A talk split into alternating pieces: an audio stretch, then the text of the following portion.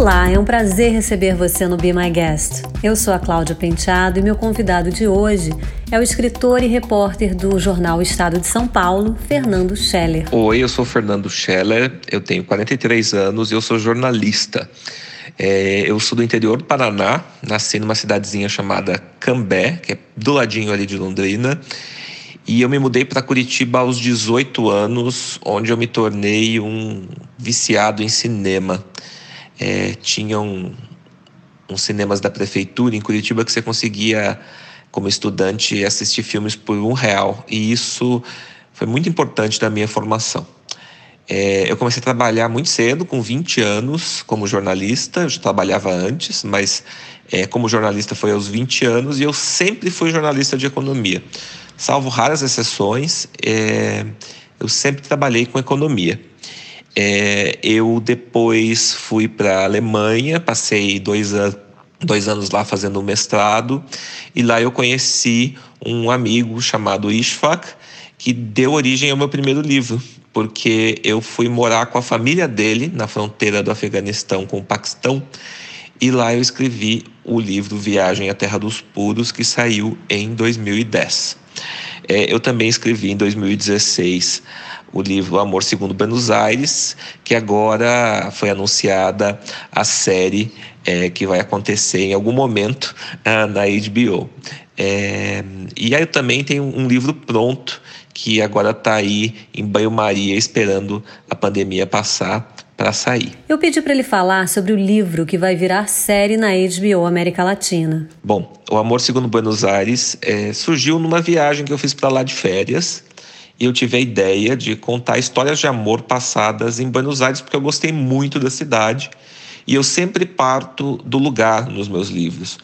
É, eu, aconteceu isso no meu primeiro livro, Paquistão Viagem à Terra dos Puros, porque era basicamente um livro sobre a viagem e sobre a vida daquela família que eu retratei, aquela família com a qual eu morei, né, ali próximo da fronteira do Afeganistão. E O Amor Segundo Buenos Aires é a história do Hugo, que é um brasileiro que é, vai a Buenos Aires por amor, ele vai atrás da, da namorada dele, a Leonor, que quer ir para Buenos Aires porque ela quer reatar a, a relação com o pai dela, que é uma relação com, complicada, ela acha que tem ali uma abertura e ela decide ir, ele vai simplesmente atrás dela porque ele está muito apaixonado. E lá em Buenos Aires a relação dele com a Leonor não vai adiante, mas ele descobre novos amores, novas amizades, ele descobre ele mesmo, ele descobre a função dele na vida.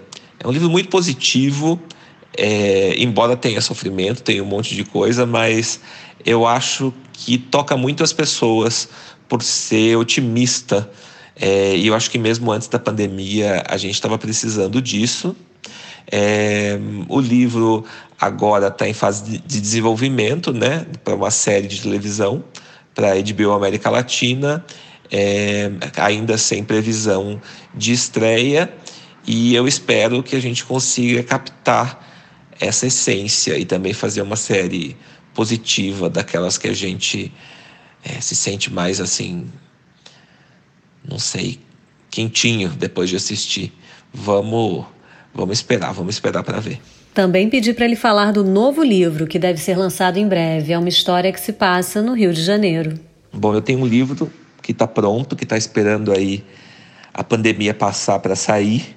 É, realmente o mercado editorial foi muito afetado né, durante esse período, então a gente está esperando para ver como que, como que a, as fichas caem no chão aí, mas o livro se chama Nossa Música Nunca Mais Tocou. É um livro passado no Rio de Janeiro dos anos 80, em que um grupo de personagens é acompanhado aí durante toda a década, ano a ano, e vai passando por todos os acontecimentos da época, é, com um foco muito grande em dois temas principais, que é a música, né, o surgimento do rock, o circo voador, o Rock in Rio, e a epidemia de AIDS, né, que é muito importante é, para essa história. Então, é uma história um pouco diferente do Amor Segundo Buenos Aires, no sentido de que ela é mais forte, ela trata de temas mais prementes e temas mais é, extremos, né? Mas ao mesmo tempo ela segue a mesma linha porque no, no centro de tudo está o amor, está a amizade, estão as relações humanas. Então eu espero que breve essa história esteja é, disponível para todos. É dos amigos que ele mais sente falta. Do que eu mais sinto falta na quarentena, eu acho que com certeza do contato com os amigos. Eu acho que, embora seja casado e, e, e tudo esteja bem e ter companhia, uma companhia seja muito importante nesse momento, né? Eu acho que faz muita diferença. Eu, eu também acredito que os Zooms e os, e os outros aplicativos que teoricamente aproximam a gente nesse momento, eles não são suficientes né, para devolver o contato humano que a gente tanto necessita. E os amigos são tão importantes porque cada um tem uma perspectiva, cada um consegue ter uma visão é, e também um, um alento sobre os problemas da gente, né? É, eu não tenho visto os meus amigos até agora, continuo, sei lá, cinco meses sem vê-los e tem feito falta. Eu ainda acho que não é o momento, os meus amigos também acham que não é o momento, mas ah, em breve eu acho que assim que as coisas se acalmarem, eu vou fazer tipo um encontro com cada um, justamente para a gente poder conversar, né? Um encontro menorzinho assim, justamente para que cada um possa ter a atenção que merece. O Fernando conta que a cozinha se tornou uma espécie de terapia na quarentena. Ah, meu hábito que com certeza eu mais aprimorei durante a quarentena foi cozinhar. Eu tentei muita coisa, eu inventei muita coisa. Eu fiz tortas que eu nunca tinha feito, fiz bolos que eu nunca tinha feito, saladas que eu copiei de, de livros, ciladas que eu copiei de blogs na, na, na, internet. Então isso foi muito legal, assim. Eu acho que a cozinha foi uma terapia, especialmente no começo da pandemia, né? Que eu também acho que foi para mim é, a fase mais difícil, porque no começo eu estava muito assim.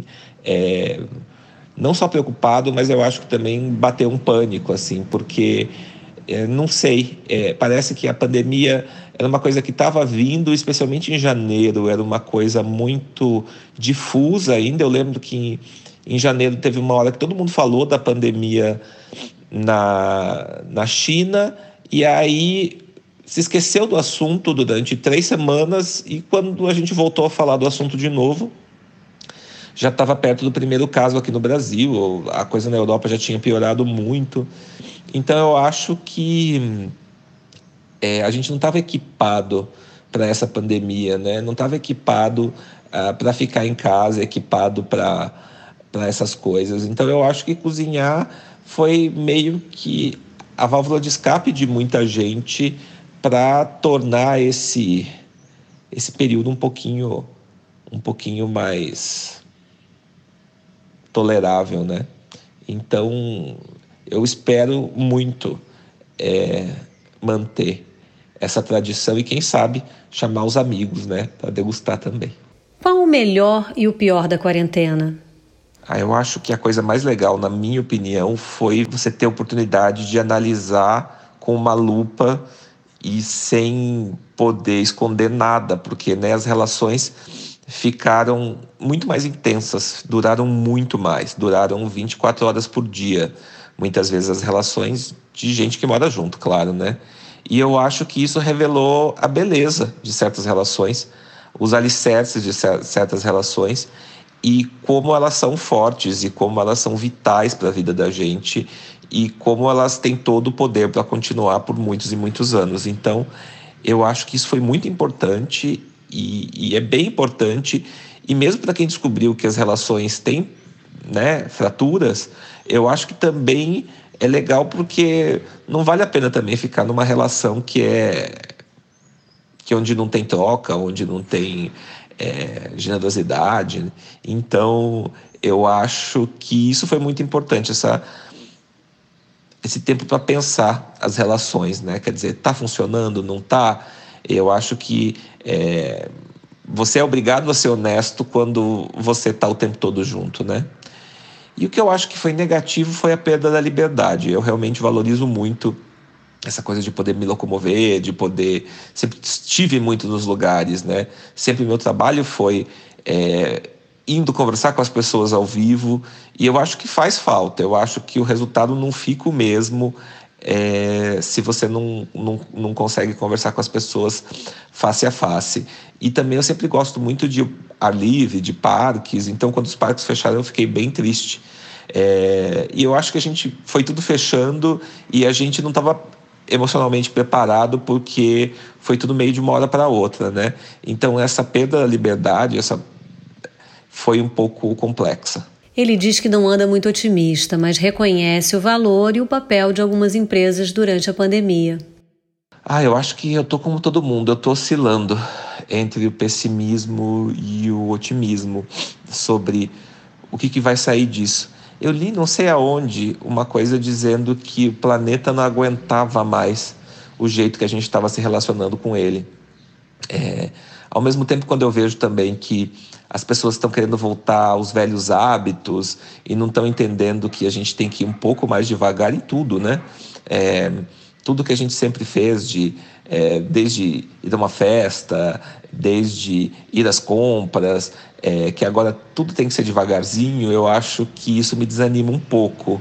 É, mas é, eu acho que a gente sai com uma nova consciência. Eu gosto muito da questão da consciência das empresas é, nesse momento. Assim, claro que tem em alguns casos um pouco de de oportunismo, né? A gente tem que tomar sempre cuidado, né?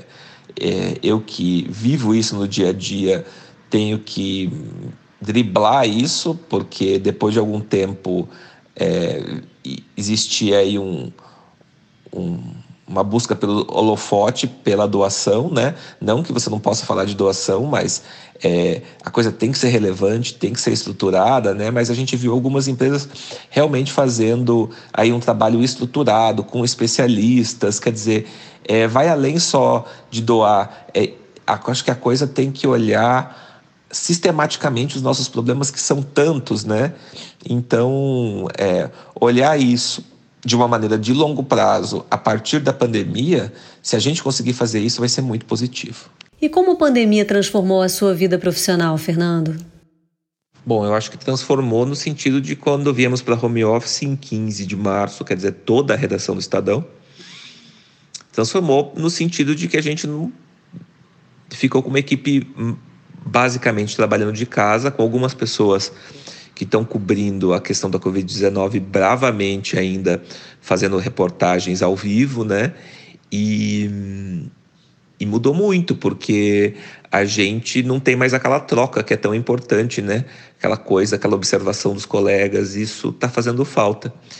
E também, eu também iria para Buenos Aires para escrever a série e acabou não acontecendo, porque é, quando a gente estava aí acertando os detalhes de onde ia ser, como ia ser, quando seria o voo, veio a pandemia. Na verdade, a gente começou é, a escrever essa série é, um pouquinho antes da pandemia e acabou que está sendo uma experiência completamente virtual, né?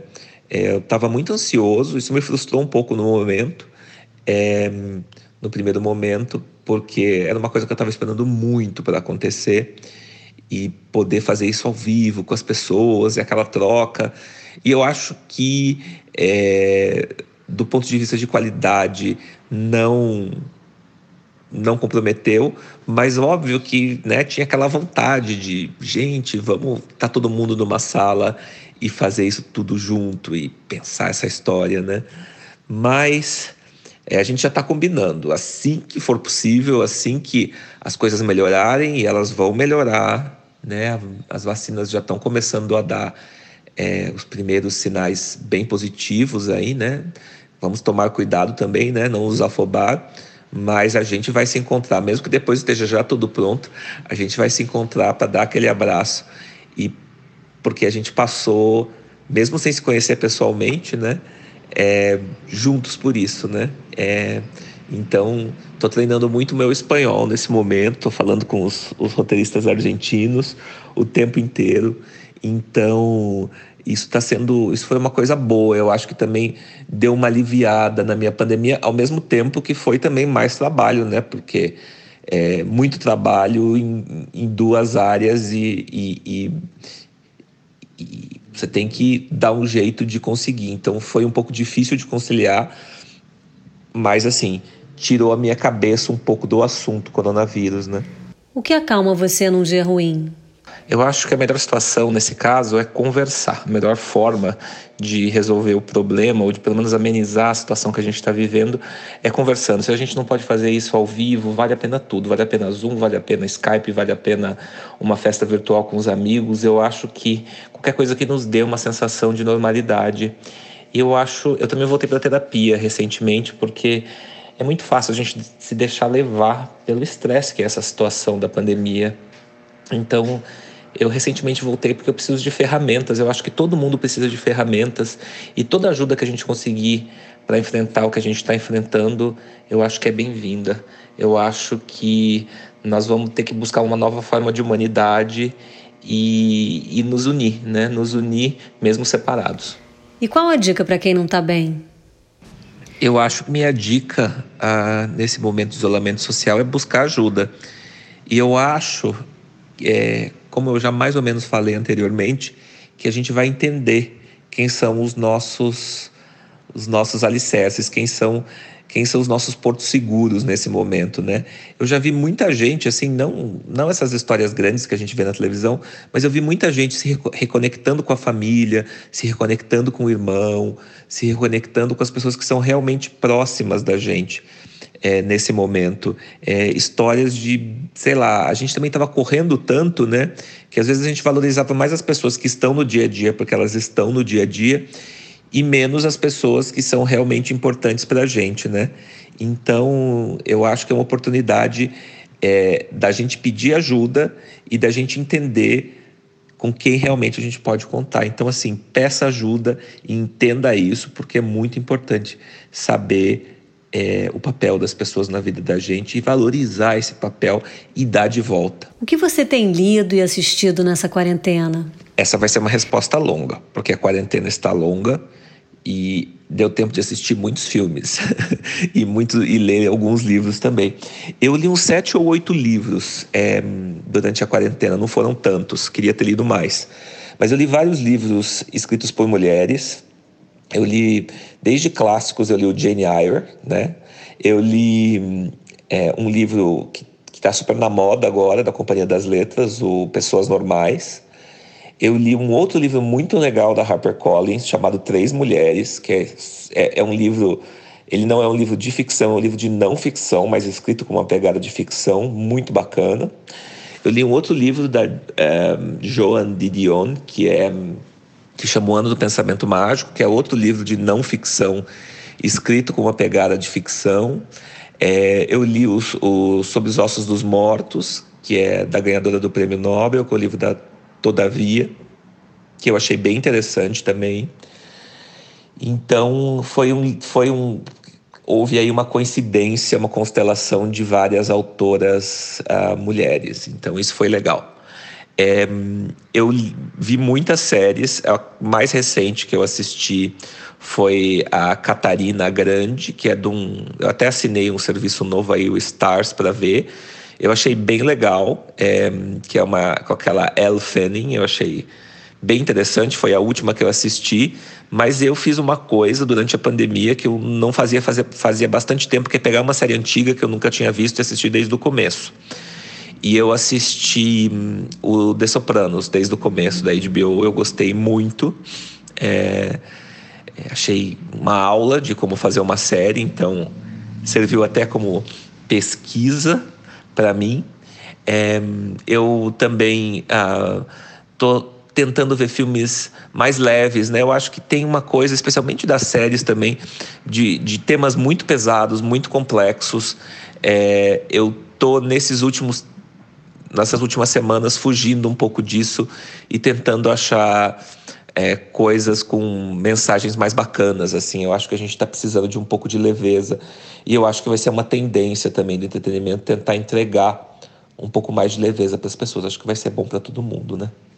E qual é o plano pós-quarentena? A primeira coisa que eu quero fazer quando a quarentena acabar é viajar. Tô doido para viajar. Eu acho que vai ser as, as viagens vão ter um novo significado a partir daí. E é engraçado, eu tô com uma, um aspecto revisionista, assim. Eu sempre gostei de. Vamos para um lugar novo que eu nunca fui, né? A gente sempre tenta isso. Mas a gente nunca vai conhecer todos os lugares e eu tô querendo revisitar lugares que eu já fui. Engraçado, tô com saudade de determinadas experiências, né? Buenos Aires, com certeza, até por motivos é, profissionais, eu vou acabar indo em algum momento, fatalmente, no ano que vem. E, mas assim, engraçado, eu morei dois anos na Alemanha, né? E eu tô com muita vontade de rever os lugares. O que será que aconteceu com esses lugares em, sei lá, desde que eu me mudei de lá, né? E acho que faz agora uns oito, nove anos que eu não vou para o país nem para visitar. Então eu tô afim de revisitar, de entrar em contato com essas lembranças e meio que me reconectar comigo mesmo mais jovem. É uma das coisas que me deram vontade de fazer, né? É, né? Dessa fase, me reconectar com essa fase bonita da vida. Ele mandou um recado para pessoas muito especiais. Aí eu acho que eu quero mandar um abraço, mandar um recado de força e de agradecimento para os profissionais de saúde. É, por casamento eu com, acabo convivendo muito com profissionais de saúde, é, com médicos, com dentistas, que estão aí no dia a dia, né? Porque a gente precisa deles nesse dia a dia e é um, digamos, uma vocação que para mim é até difícil de entender, porque ela toma muito realmente das pessoas já nos momentos normais. Então, imagina nessa pandemia que essas pessoas têm que é, enfrentar isso no dia a dia, né? Todo dia. Então, com certeza, minha admiração e meu agradecimento para eles. Eu pedi para ele falar sobre a playlist que ele mandou.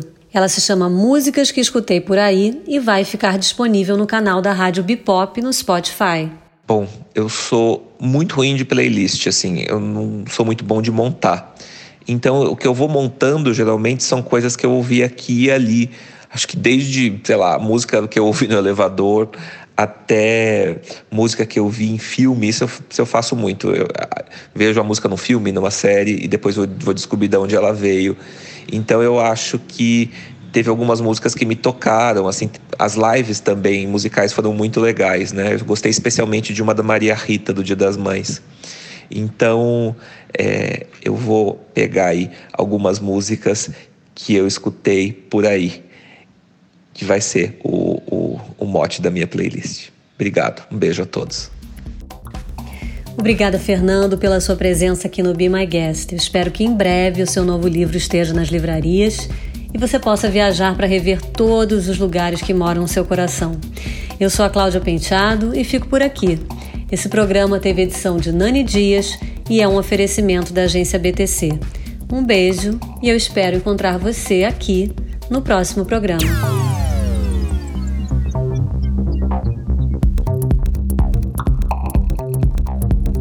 Rádio Be Pop, Be My Guest.